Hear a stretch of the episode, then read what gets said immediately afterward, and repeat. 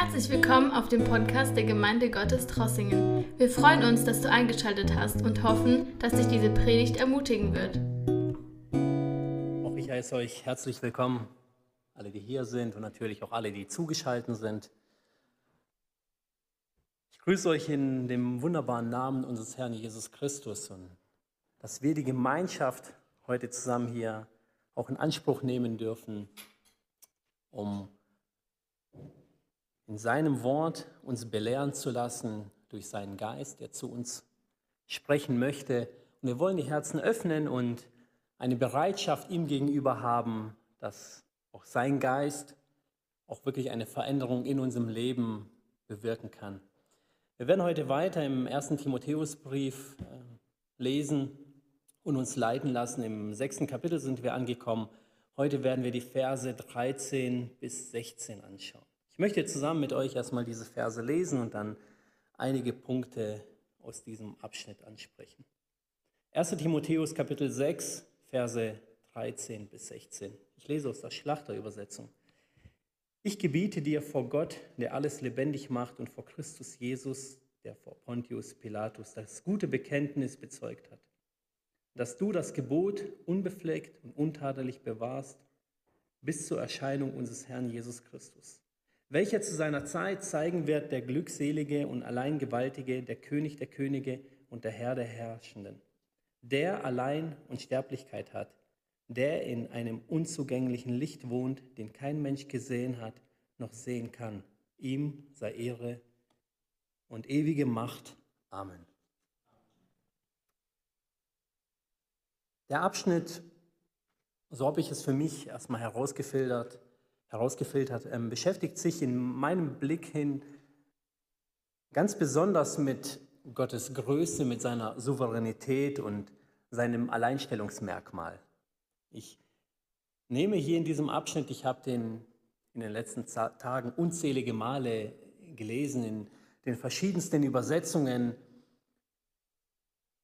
um wirklich auch nicht irgendwo was zu übersehen oder vielleicht auch falsch aufzunehmen. Und was mir immer ganz besonders in diesem Abschnitt aufgefallen ist, dass immer wieder, und das werden wir jetzt im, im Laufe der nächsten Minuten sehen, Gottes Größe und vor allem seine Souveränität hervorgehoben wird.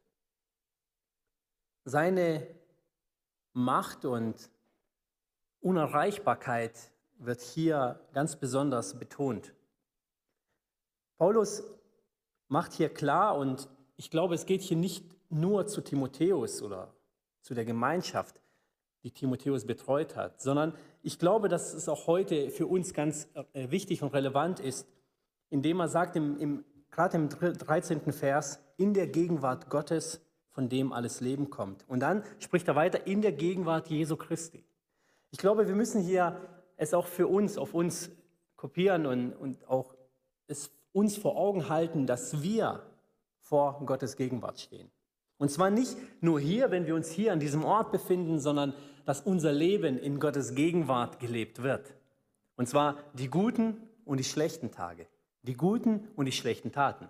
Wir stehen, und das finde ich so gewaltig auch in diesem Vers, in Gottes Gegenwart. Paulus betont es hier zweimal. Er nimmt hier Gott den Vater und Gott den Sohn und spricht zu Timotheus und daraus lese ich auch eine gewisse Wichtigkeit heraus, dass er sagt, in der Gegenwart Gottes.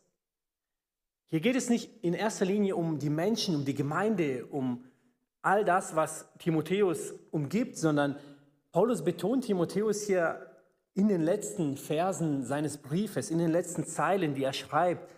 Und ich sage es jetzt, ich füge es noch hinzu. Timotheus, vergiss nicht, vor wem du stehst. Timotheus, vergiss nicht, vor wem du dein Leben lebst, vor wem du die Gemeinde führst, vor wem du all diese Anweisungen, die zu dir geschrieben wurden, auch durchführen musst. Und zwar vor Gott. Nicht vor irgendeinem Gott, nicht vor irgendeiner Religion, sondern vor Gott, von dem alles Leben kommt.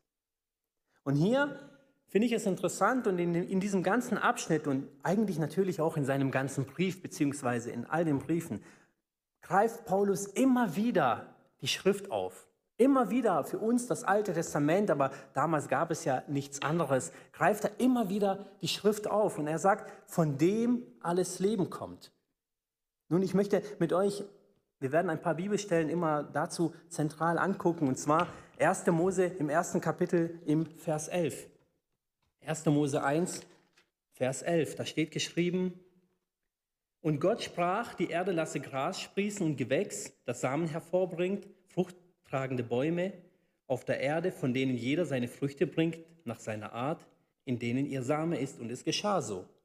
Dann lesen wir in den Versen 20 und 21 im gleichen Kapitel, und Gott sprach, das Wasser soll wimmeln von einer Fülle lebendiger Wesen, und es sollen Vögel dahinfliegen über die Erde an den Himmelsausdehnungen. Und Gott schuf die großen Meerestiere und alle lebendigen Wesen, die sich regen, von denen das Wasser wimmelt nach ihrer Art, dazu allerlei Vögel mit Flügeln nach ihrer Art, und Gott sah, dass es gut war. Dann lesen wir in den Versen 24 und 25 im gleichen Kapitel. Und Gott sprach, die Erde bringe lebendige Wesen hervor nach ihrer Art, Vieh, Gewürm und Tiere der Erde nach ihrer Art, und es geschah so. Und Gott machte die Tiere der Erde nach ihrer Art und das Vieh nach der Art und alles Gewürm des Erdbodens nach seiner Art, und Gott sah, dass es gut war. Und dann lesen wir in 1. Mose 2, Vers 7. Da bildete Gott, der Herr, den Menschen, Staub von der Erde und blies dem Odem des Lebens in seine Nase, und so wurde der Mensch eine lebendige Seele. All die ganze Schöpfung, all das, was Gott geschaffen hat, fasst hier Paulus zu Timotheus zusammen. Er sagt, vergiss nicht, vor wem du stehst.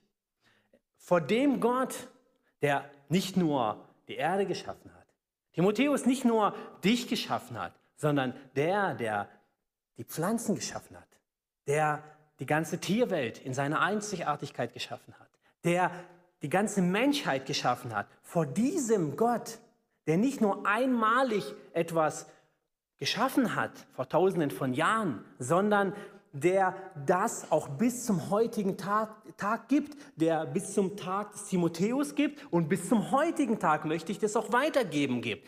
Der Gott, der Leben gibt. Wir stehen vor einem lebendigen Gott, vor einem Gott, der der Schöpfer ist. Paulus zieht Gott auch nicht nur als Schöpfer heran, sondern macht auch klar, dass Gott der ist, der Leben hält.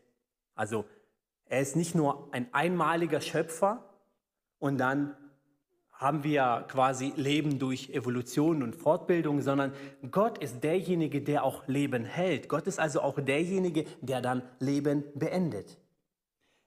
Schon Hiob erkannte in den frühen Jahren, wir lesen es in Hiob 1.21, als er alles verloren hat, da sagt Hiob, der Herr hat es gegeben, der Herr hat es genommen, der Name des Herrn sei gelobt. Und hier geht es nicht in der Aussage von den materiellen Dingen des Hiobs, sondern Hiob hat in der Hinsicht auch seine Familie verloren. Seine Kinder wurden ihm auch da genommen. Und Hiob erkennt schon in seinen Jahren, dass Gott derjenige ist, der Leben gibt, aber Gott auch derjenige ist, der Leben beendet, der einen Punkt setzt. Und das spricht hier auch Apostel Paulus zu Timotheus an, indem er sagt, in der Gegenwart Gottes, von dem alles Leben kommt oder in dem Leben ist, je nachdem, in, welchen, in welche Übersetzung wir uns bewegen. Gott gibt und nimmt Leben und das sagt auch immer wieder schon seinem Volk, indem wir, wir können das lesen in 5. Mose, Kapitel 32, Das spricht dazu zu seinem Volk. 5. Mose Kapitel 32 im Vers 39, da lesen wir, Seht nun, dass ich, ich alleines bin und kein Gott neben mir ist. Ich bin's, der tötet und lebendig macht. Ich zerschlage und ich heile. Und niemand kann aus meiner Hand erretten. Und diese Größe, und das ist so wundervoll, wenn man wirklich in die einzelnen Verse eintaucht und sich vom Geist Gottes auch wirklich, ähm, ich sage jetzt mal, berieseln lässt, wirklich auch verändern lässt, zu sich sprechen lässt, dann erkennt man die Tiefe Gottes in solch einem nicht mal einem Vers, in solch einem Abschnitt eines Verses. Nun, ich möchte, dass wir uns auch vor Augen halten, dass wir in unserem Leben, gerade in der aktuellen Situation, gerade wo man vielleicht nicht weiß, was die Zukunft bringt, wo man sich vielleicht verloren fühlt. Jeder bringt seine Gedanken mit, jeder bringt sein Leben mit, seine Probleme, seine Nöte, seine Freuden, seine Errungenschaften. Ich möchte, dass wir es heutzutage, gerade heute, nicht aus den Augen verlieren, dass wir vor Gottes Angesicht stehen. Dass wir Gott nicht immer nur als den Gott sehen, der vielleicht nur, nur gnädig ist oder nur der Retter ist oder nur der Versorger ist, sondern Gott in seiner Fülle, in seiner Vollkommenheit erkennen. Dass wir Gott in, ihn als Schöpfer erkennen, dass wir Gott als den erkennen, der Leben gibt, der Leben hält, dass wir Gott wirklich auch für uns selber fragen und diese Offenheit haben, dass er uns sich in seiner ganzen Fülle offenbart, dass er auch uns zu verstehen gibt, wer er wirklich ist. Und ich glaube, das ist wichtig, sonst hätte Apostel Paulus es nicht so zu Timotheus geschrieben. Er könnte es auch anders formulieren. Er könnte auch ganz konkrete, klare Worte finden, wo es dann später darum geht, was Timotheus machen soll. Aber er erwähnt gerade diese Art und Weise, wie Timotheus oder vor wem Timotheus da steht und wie er sich dazu verhalten hat. Und wir gehen jetzt weiter. Er spricht in der Gegenwart Gottes, von dem alles Leben kommt, aber auch in der Gegenwart Jesu Christi, der als Zeuge für die Wahrheit vor Pontius Pilatus ein klares Bekenntnis abgelegt hat. Jesus, der als Zeuge für die Wahrheit eintrat und dafür ein Bekenntnis gab, dieses Ereignis, das können wir in Johannes Kapitel 18 lesen. Johannes Kapitel 18 ab den Versen 33. Ich möchte mit euch kurz in dieses Ereignis eintauchen, um es auch besser zu verstehen, welches Zeugnis Jesus denn da abgegeben hat. Johannes 18 ab Vers 33 abwärts. Nun ging Pilatus wieder ins Prätorium hinein und rief Jesus und fragte ihn, bist du der König der Juden? Jesus antwortete ihm, Redest du das von dir selbst aus oder haben es dir andere von mir gesagt? Pilatus antwortete, bin ich denn ein Jude? Dein Volk und die obersten Priester haben dich mir ausgeliefert. Was hast du getan?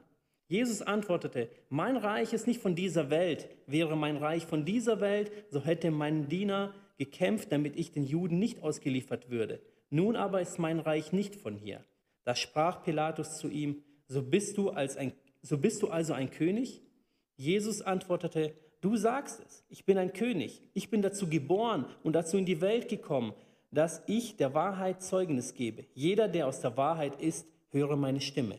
Pilatus spricht zu ihm, was ist Wahrheit?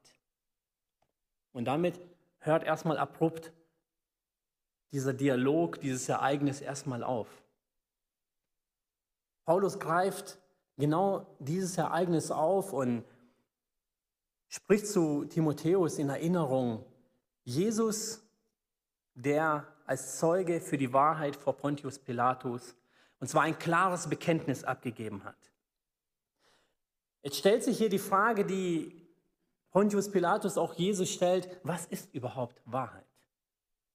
Weil wir finden in diesem Abschnitt ja nicht diese Antwort.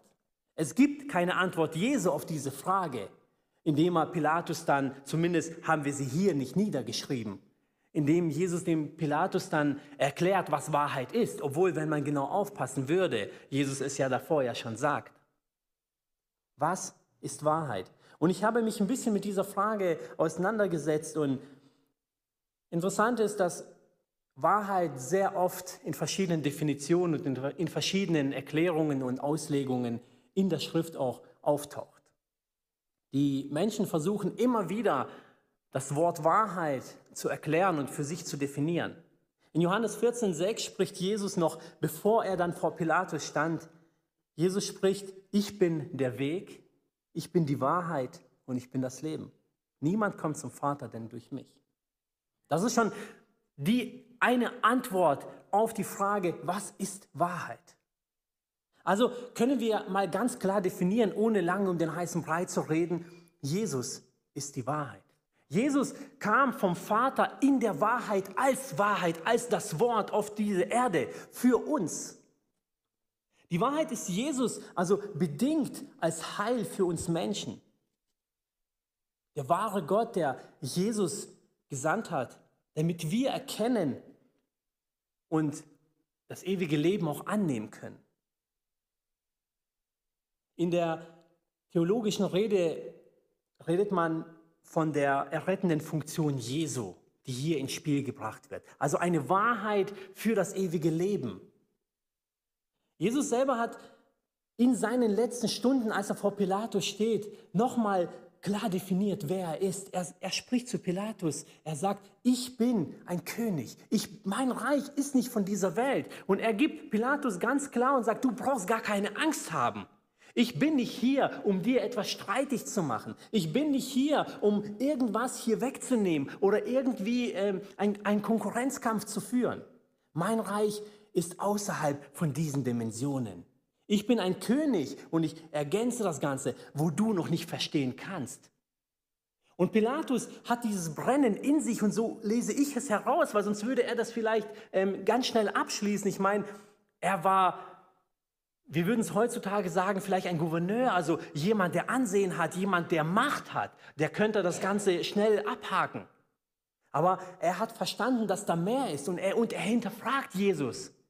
Er hat verstanden, dass dieser Jesus mehr ist wie einfach nur irgendein Verbrecher, wie irgendein Prediger, der da mal dahergelaufen ist, wo sich vielleicht mit, äh, mit den Pharisäern, mit den Schriftgelehrten verstritten hat.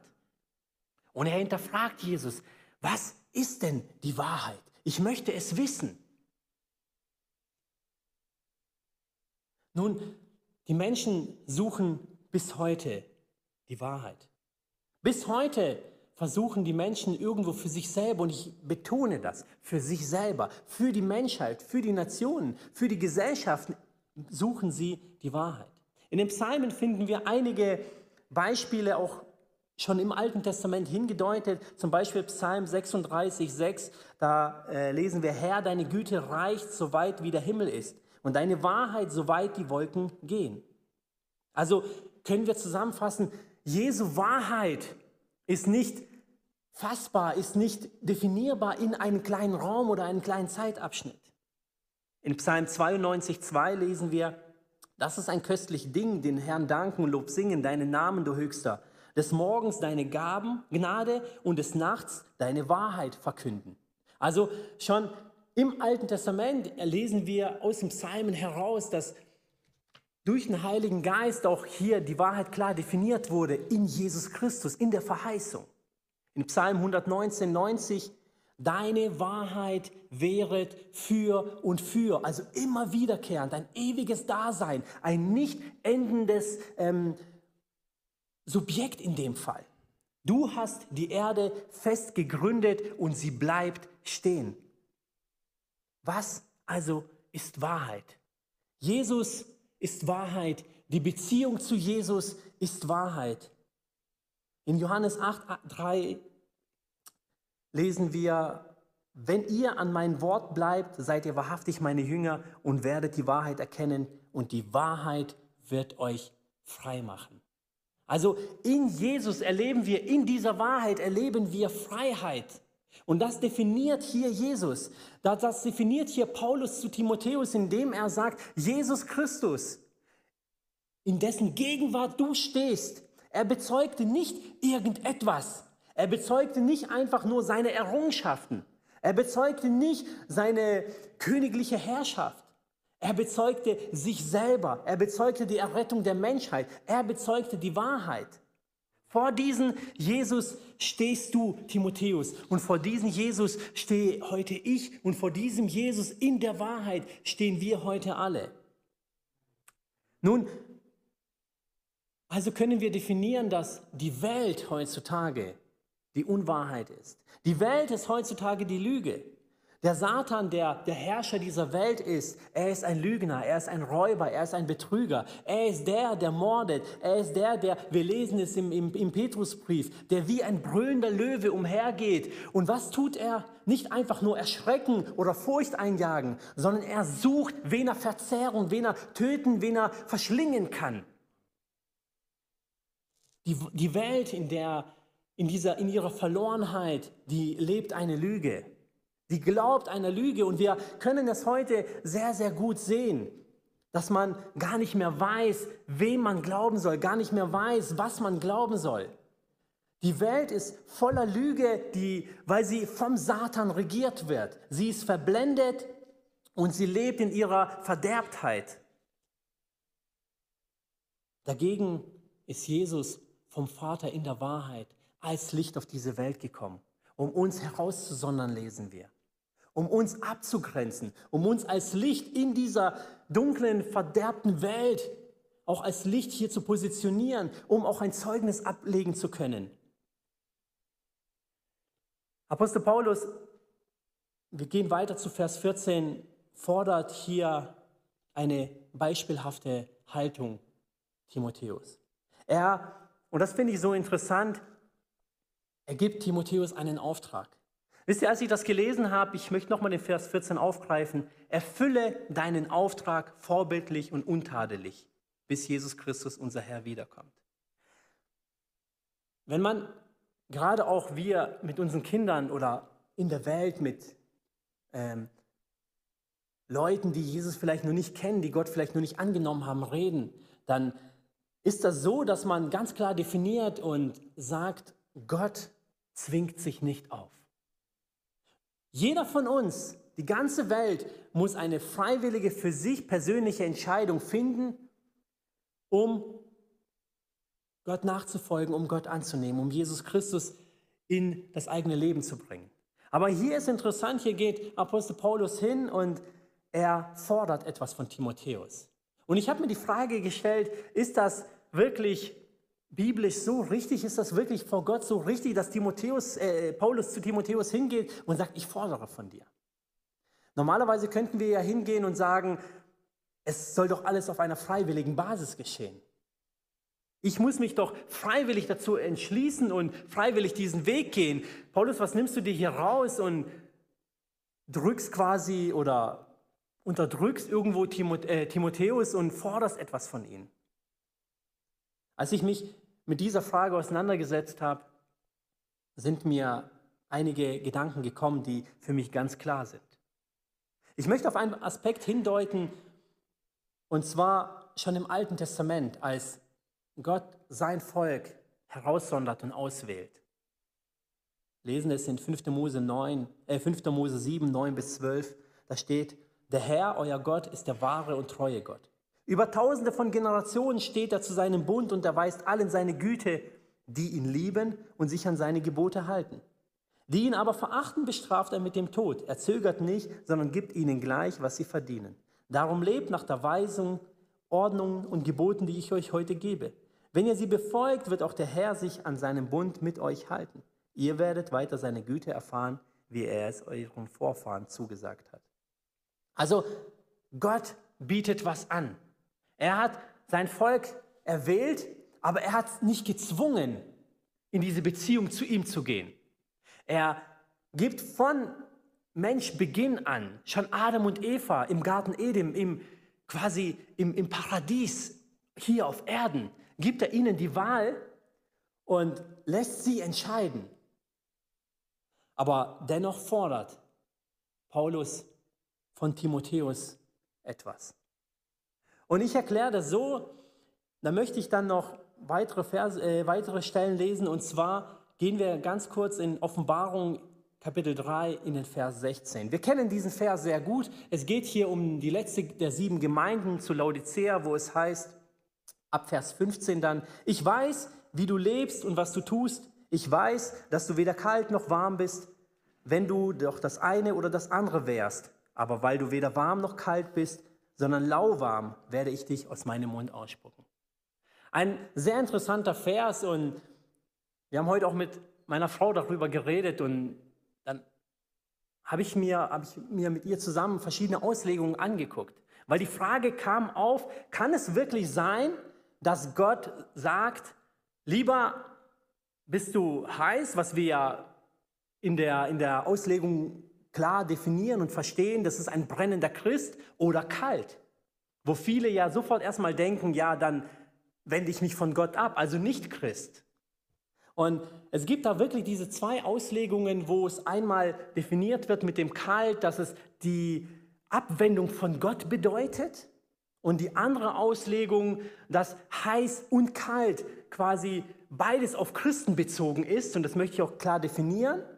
Sondern dass Lauwarme die sind, die quasi gegen Gott gehen.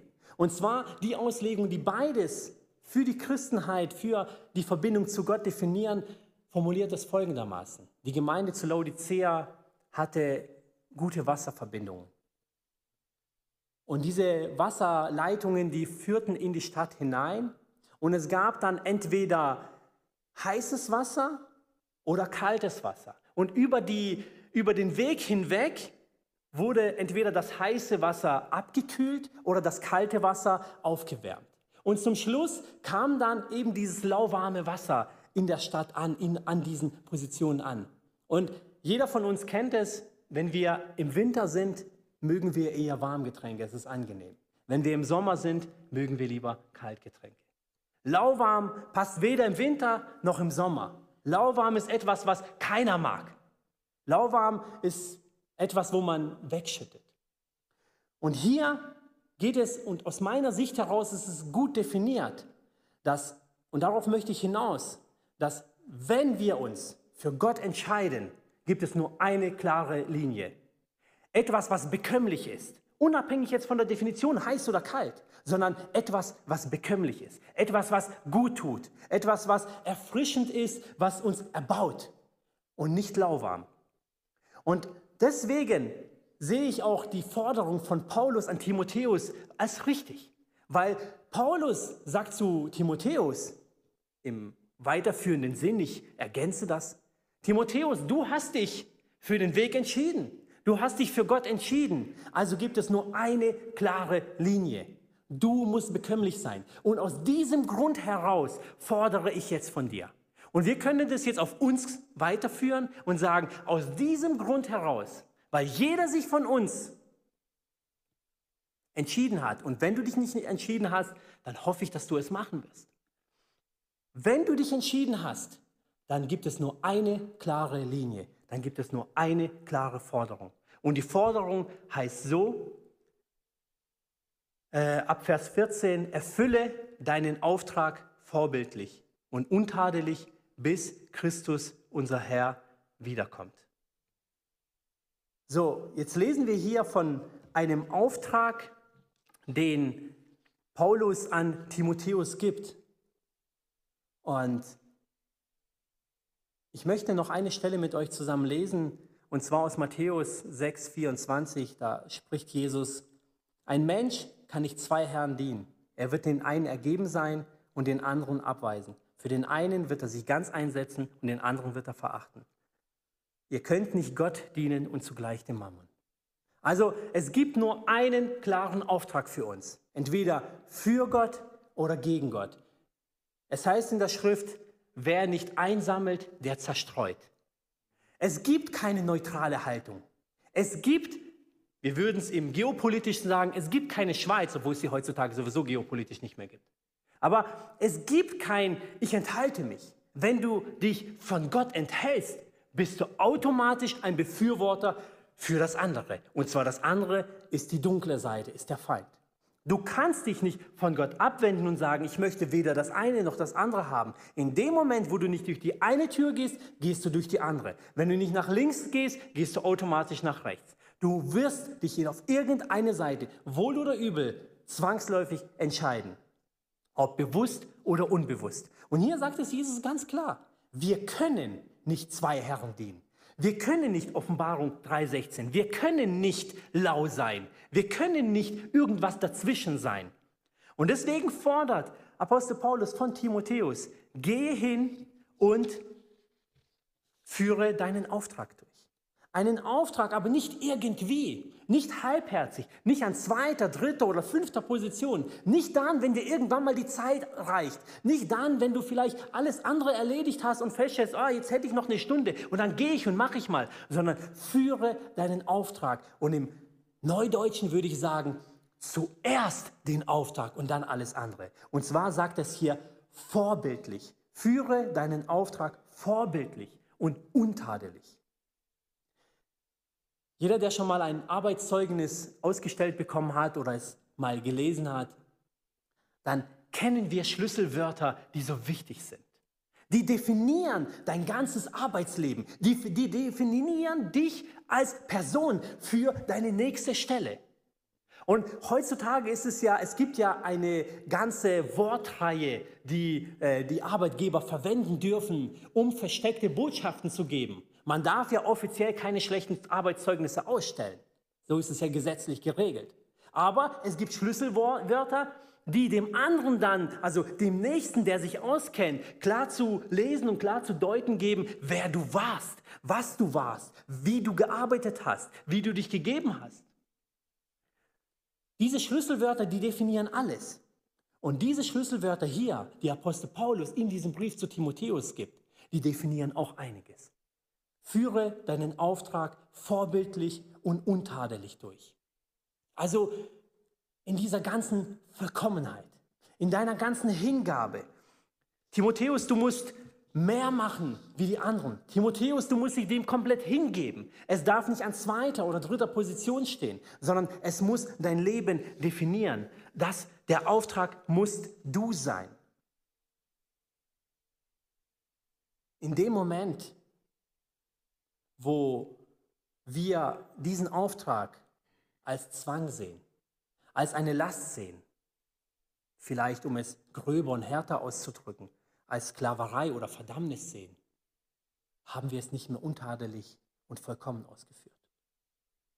Und ich muss es eigentlich gar nicht sagen, aber wir kennen es. Wie oft gibt es in unseren Reihen die Situationen, vielleicht bei dir, bei mir, dass man etwas ausführt, und man will es eigentlich gar nicht. Man fühlt sich gezwungen. Man fühlt sich gar nicht wohl in, in dieser Sache. Und Paulus fordert Timotheus hier klar auf, vollkommen. Also ohne Abweichung mit irgendwelchen Gedanken, mit irgendwelchen Fehlern, mit irgendwelchen Fragezeichen, sondern vollkommen. Führe diesen Auftrag in der Perfektion aus, die Jesus Christus dir vorgelebt hat. Führe diesen Auftrag, den du bekommen hast, in dieser ganzen Vollkommenheit aus. Führe diesen Auftrag untadelig aus. Untadelig bedeutet im Umgangssprachlichen auch, dass dir niemand etwas vorlegen kann, vorwerfen kann, dass du ein gutes Zeugnis nach außen hast. Wenn du diesen Auftrag ausführst, dass du wirklich keinen, keinen Widersacher dir gegenüberstellen kannst. Wie oft haben wir die Situation, dass wir uns gezwungen fühlen, in die Gemeinde zu kommen? Uns gezwungen fühlen, Gott nachzufolgen. Uns gezwungen fühlen, irgendwie doch für Gott etwas zu verrichten. Und ich möchte uns einfach motivieren und ich möchte einfach nur uns auch dahingehend bringen, dass wir unseren Auftrag und jeder von uns hat einen Auftrag. Und wenn du da sitzt und dich fragst und sagst, was für einen Auftrag habe ich? Dann möchte ich dich einladen, dich wirklich in Gottes Gegenwart zu stellen und zu hinterfragen und die Schrift zu lesen, die Bibel aufzumachen und so lange zu forschen, bis du erkennst, wo dein Auftrag drinsteht. Weil es gibt sehr viele Aufträge, sehr viele Gegebenheiten, wo Gott persönlich zu dir spricht, ohne dass ich jetzt äh, auf den Punkt komme. Allein Matthäus 28, die letzten Verse, die betreffen jeden von uns in jeder Form.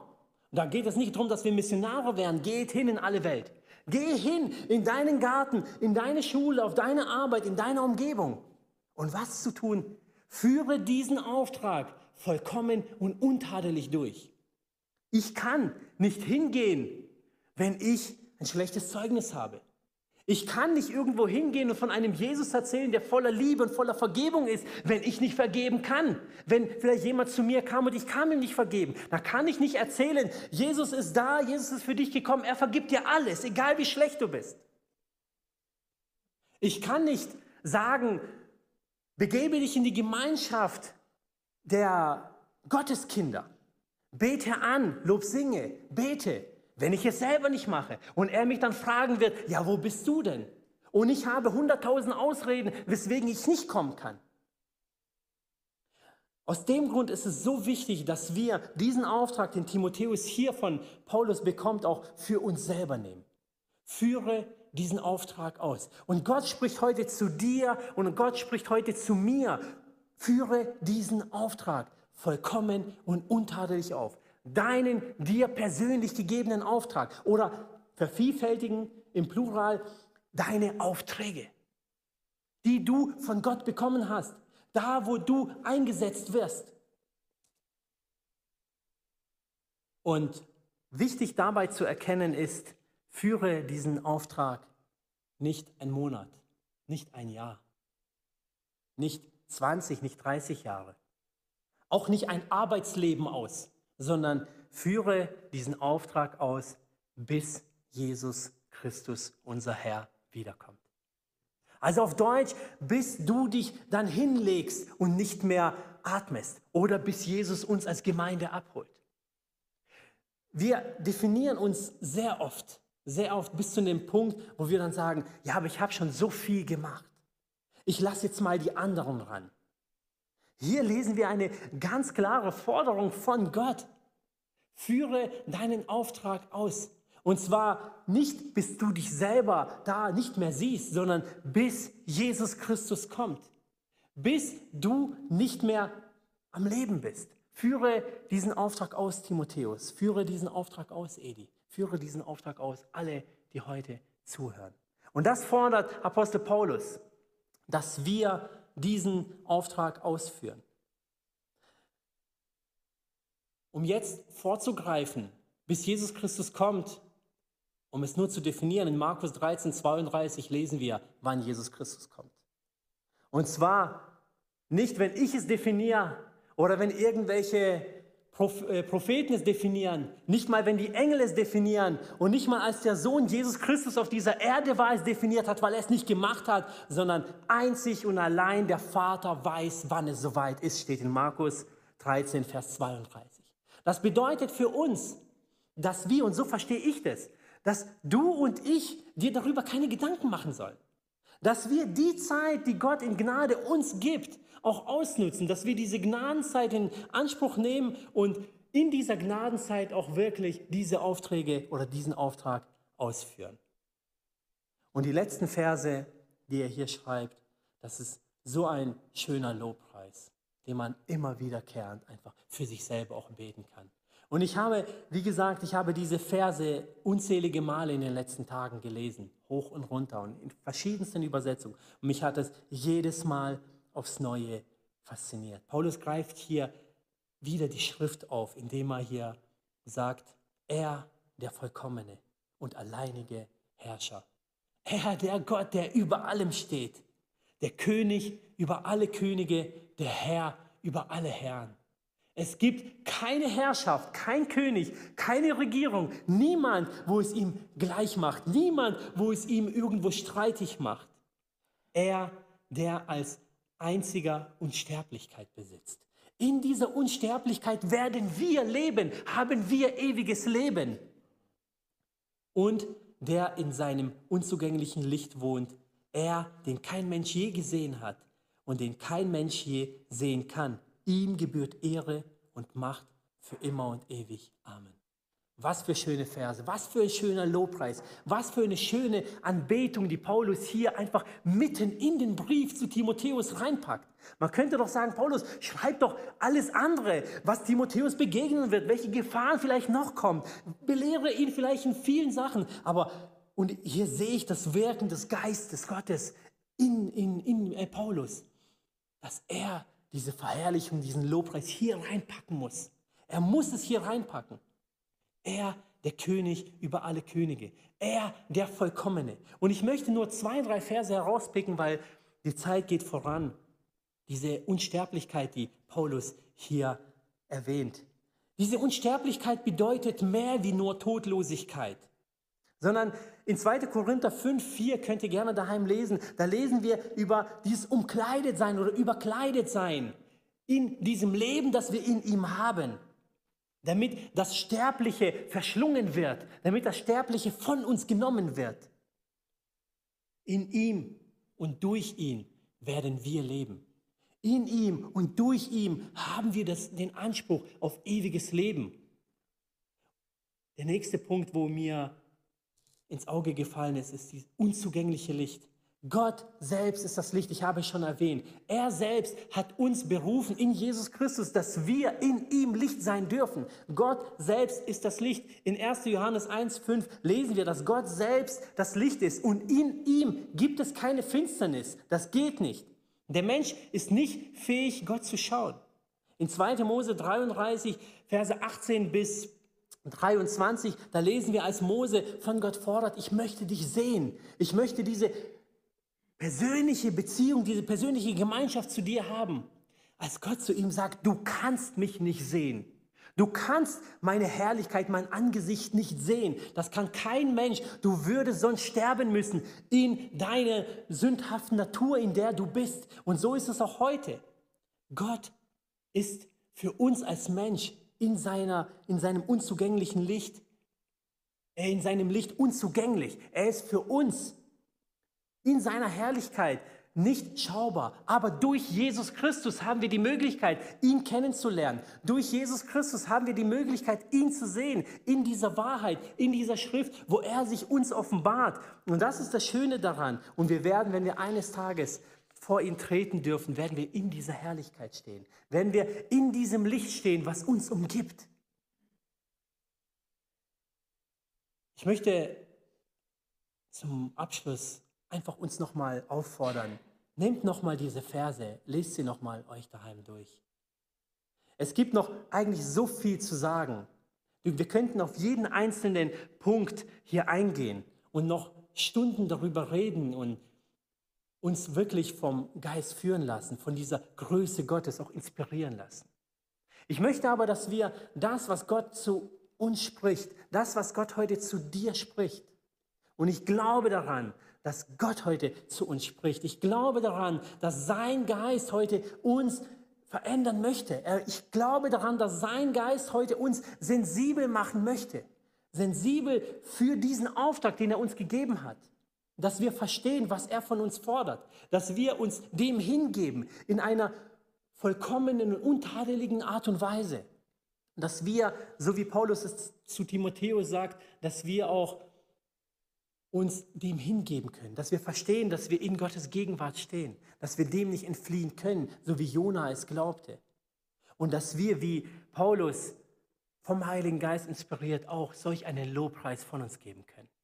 Dass wir Gott in seiner Größe erheben können. Dass wir Gott in seiner Vollkommenheit als König der Könige, als einer, der über allem steht, auch anbeten können. Dass wir ihn wirklich in unserem Leben als den annehmen, der er wirklich ist und nicht den, den wir zu meinen äh, glauben oder den wir uns vielleicht selber bauen, sondern dass wir diesen Lobpreis in unser Leben nehmen. Nehmt diese Verse, lest sie euch nochmal durch, nehmt sie ins Gebet mit und das wünsche ich mir, dass wir wirklich, und das machen wir ja auch genau deshalb, damit wir verändert werden durch den Geist, dass wir in diesen Versen uns leiten lassen. Denn jede Schrift ist vom Heiligen Geist inspiriert und dient uns zur Erbauung und Veränderung. Ich möchte gerne mit euch zum Abschluss noch ins Gebet gehen und dann in die Gebetszeit überleiten. Allmächtiger Vater im Himmel, ich preise deinen heiligen Namen und ich danke dir von Herzen dafür, dass wir heute hier stehen dürfen und dass dein Geist heute dein Wort in dieser Wahrheit zu uns spricht, mein Gott. Herr, ich danke dir dafür, dass wir dieses Privileg und diese Gnade haben, als deine Kinder vor deinem Thron zu stehen und dass wir dein Wort annehmen dürfen, dass wir ein offenes Herz deinem Reden gegenüber haben dürfen, Herr. Ich danke dir, mein Gott, Herr, dass du, Herr, uns auch offenbarst, wer du bist, mein Heiland Herr, in deiner Größe, in deiner Vollkommenheit, mein Gott, dass du der König der Könige bist, dass du der Herrscher der Herrscher bist, mein Herr, dass du über allem stehst, Herr, dass du der Schöpfer bist, dass du der bist, der Leben gibst, aber auch der bist, der Leben beendet, Herr, dass wir dich als den nehmen, Herr, der du bist, und zwar der Gott, der über allem steht, mein Gott. Ich danke dir dafür. Und ich bitte dich, Herr, dass dein Wort in unserem Leben wirklich auch Frucht bringt, dass wir es in die Tat umsetzen, dass wir nicht nur Hörer sind, sondern auch Täter des Wortes werden, mein Heiland Herr. Ich bitte dich, dass dein Geist uns begleitet, auch jetzt in der, in der Gebetszeit, Herr, dass wir in deiner Gegenwart stehen und dass wir durch deinen Geist, Herr, zu uns reden lassen, mein Heiland, der in uns wohnt, der heute hier anwesend ist, Herr. Und ich bitte dich, leite du den ganzen Abend, leite du jede Seele, Herr, die hier ist, jede Seele, die zuhört, mein Heiland, Herr, und die auch nicht hier sein konnte, aus welchen Gründen auch immer. So bitte ich dich, berühre du mit deinem Geist, gib diesen Hunger und diesen Durst nach deiner Gegenwart, nach deiner Beziehung, nach deinem Wort, Herr, dass wir uns danach sehnen und danach streben, Herr, und diese tiefe Beziehung und Verbindung zu dir aufbauen, mein Heiland. Heiland, dass wir diese Zeit, die du uns gibst, auch ausnutzen und uns von dir leiten lassen, dass wir eine tiefe Verwurzelung in dir haben, mein Heiland, dass wir ein kräftiges Gewächs werden, mein Heiland, das Frucht bringt, Herr. Ich bitte dich, leite du uns und führe du uns. Ich erhebe deinen Namen und ich preise dich von Herzen. Amen. Danke, dass du unsere Predigt angehört hast. Wenn dich die Botschaft angesprochen hat, dann teile sie gerne mit deinen Freunden und Bekannten dass auch sie diese Predigt hören können. Wir wünschen dir Gottes Segen.